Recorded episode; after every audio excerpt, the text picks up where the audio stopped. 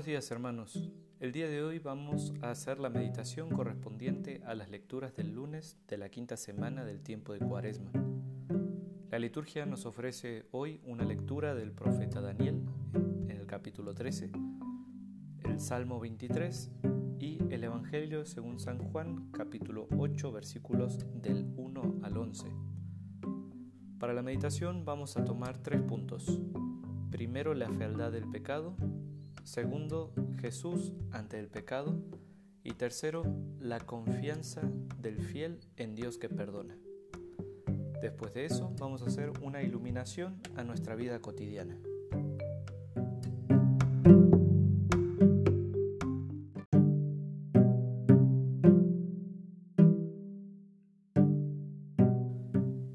A. La fealdad del pecado. La primera lectura de hoy nos relata la historia de la casta Susana. En el destierro en Babilonia, los judíos habían asentado, adquiriendo cultura y también riquezas. Existe un hombre llamado Joaquín que tiene una propiedad con un jardín muy grande donde se reunían los judíos y en esa propiedad se paseaba su esposa.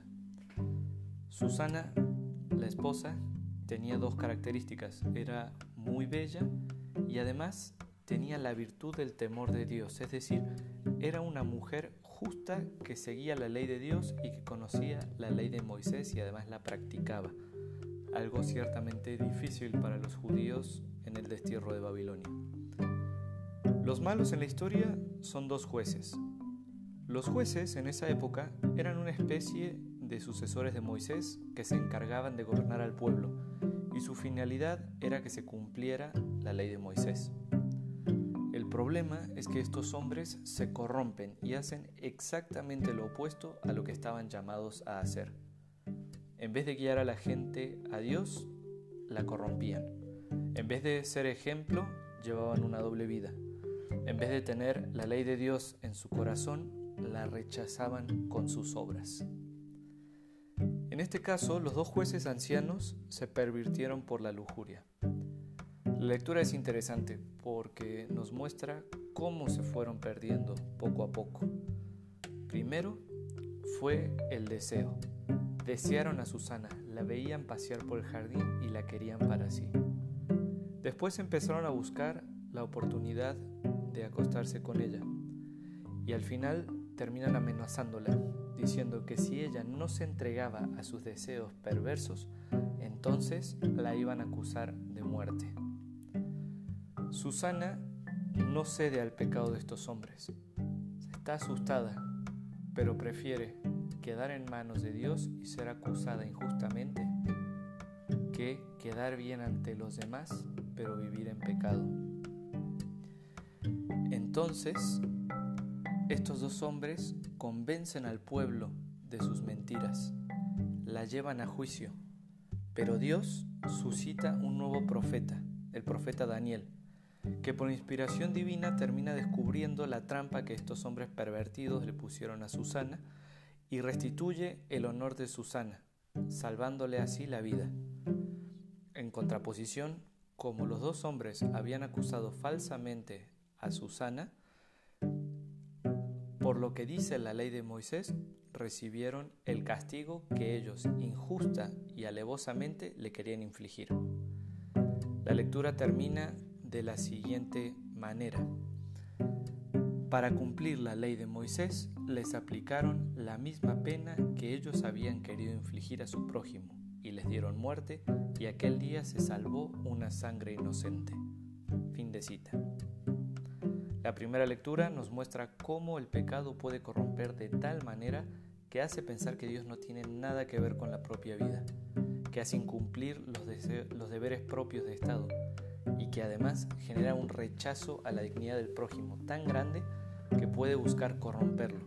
Y si la persona no cede, incluso puede querer su muerte. Esto es particularmente válido para el pecado de lujuria.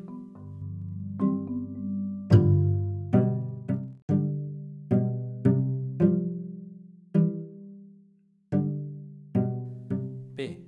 Jesús ante el pecado. El Evangelio nos presenta una situación parecida. Jesús está enseñando en el templo y le llevan a una mujer que engañó a su esposo con otro. Los escribas y fariseos, los doctores de la ley, quieren apedrearla según la ley de Moisés, pero la actitud de Jesús es distinta. Él les dice que el que no tiene pecado, que arroje la primera piedra. Y todos se fueron retirando. Al final se quedan Jesús y la mujer. Y ocurre una escena muy bonita. Hay una inversión de papeles. La primera lectura, los jueces son los injustos y la acusada es la justa. Y se condena a una mujer justa de morir apedreada. Ahora en el Evangelio, Cristo es el justo y la que presentan ante el tribunal es a la pecadora. Ella realmente merece una condena según la ley.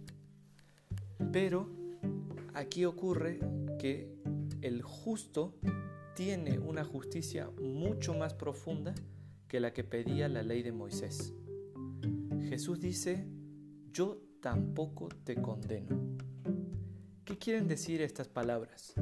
Aquí se nos revela algo de Jesús, algo muy profundo de Él, y es que Él tiene la autoridad para condenar y para no condenar. Que su autoridad es mayor que la de los escribas y los fariseos, porque Él es capaz de dirimir el caso. Y tan es así que dicta una sentencia, vete y no peques más. Jesús no le dice, no pecaste, por eso no te condeno. No, hace algo más grande. Viendo su pecado, la libera. Jesús tiene un poder y una autoridad más grandes que la ley de Moisés.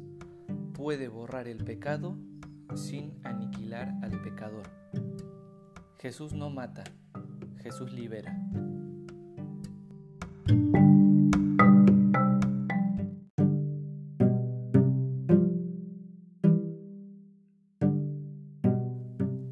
C. La confianza del fiel. Como Cristo es el juez que perdona los pecados concediendo una sentencia de libertad, vete y no peques más, el fiel con toda propiedad puede hacer suyas las palabras del Salmo. El Señor es mi pastor, nada me faltará. Él me hace descansar en verdes praderas y me conduce a aguas tranquilas, y repara mis fuerzas y me guía por el sendero recto Gracias a la actitud misericordiosa y al mismo tiempo justa de Jesús, el fiel puede decir, aunque cruce por oscuras quebradas, no temeré ningún mal, porque tú estás conmigo. Tu vara y tu bastón me infunden confianza. Así, el fiel puede decir junto con el salmista, tu bondad y tu gracia me acompañan a lo largo de mi vida, y habitaré en la casa del Señor por muy largo tiempo. Gracias a Jesús, que se muestra bueno y misericordioso, que nos corrige con su vara y nos conduce con su callado, el fiel puede tranquilamente reposar en Jesús y dejarse guiar por Él para verse liberado de la oscuridad del pecado y permanecer fiel, fiel para siempre.